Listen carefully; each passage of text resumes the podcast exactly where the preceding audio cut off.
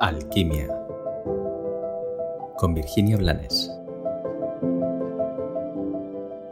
Hola, gracias por estar un día más aquí, escuchando, reflexionando y abierto a recibir. Hoy quiero contarte un, un juego que comencé a hacer hace muchos años y que aún, aún llevo a la práctica de vez en cuando y siempre me sorprende. Me sorprende no solamente por lo que veo enfrente en la persona que recibe el juego, sino también por lo que se mueve en mí, por lo que descubro en mí cuando juego a hacerlo conmigo misma.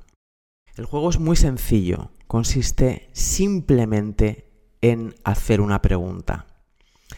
Primero, permite que te haga la pregunta a ti. Imagina que estoy frente a ti mirándote a los ojos, abierta, y te pregunto, ¿qué puedo hacer por ti? Curiosamente, es una de esas cosas que a menudo hemos querido escuchar. Cuando hemos estado cansados, perdidos, tristes, cuando hemos estado incluso enfadados, nos habría gustado que alguien nos preguntara, ¿qué puedo hacer por ti? Pero estamos tan heridos de herencias tóxicas que cuando de verdad alguien, mirándonos a los ojos y honestamente nos pregunta, ¿qué puedo hacer por ti?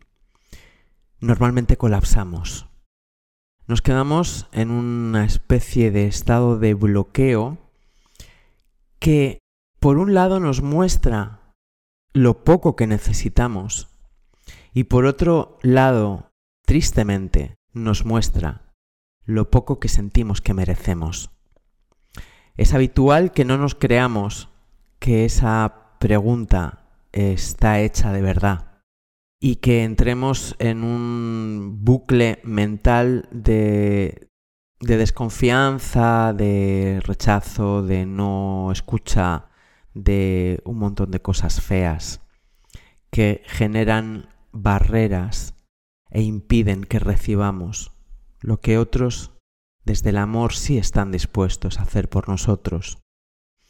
Es muy interesante. Te invito a que juegues, que te lo preguntes tú a ti mismo. Pero también te invito a que se lo preguntes de verdad, si de verdad estás dispuesto a hacer por alguien, mirándole a los ojos, y que observes desde la ternura, desde la compasión, desde el amor, su reacción.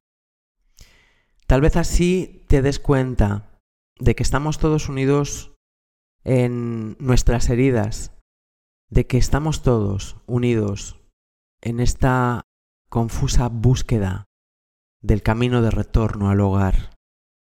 Y tal vez así te des permisos de recibir, siendo consciente de que en verdad necesitamos muy poco. Que tengas un maravilloso día.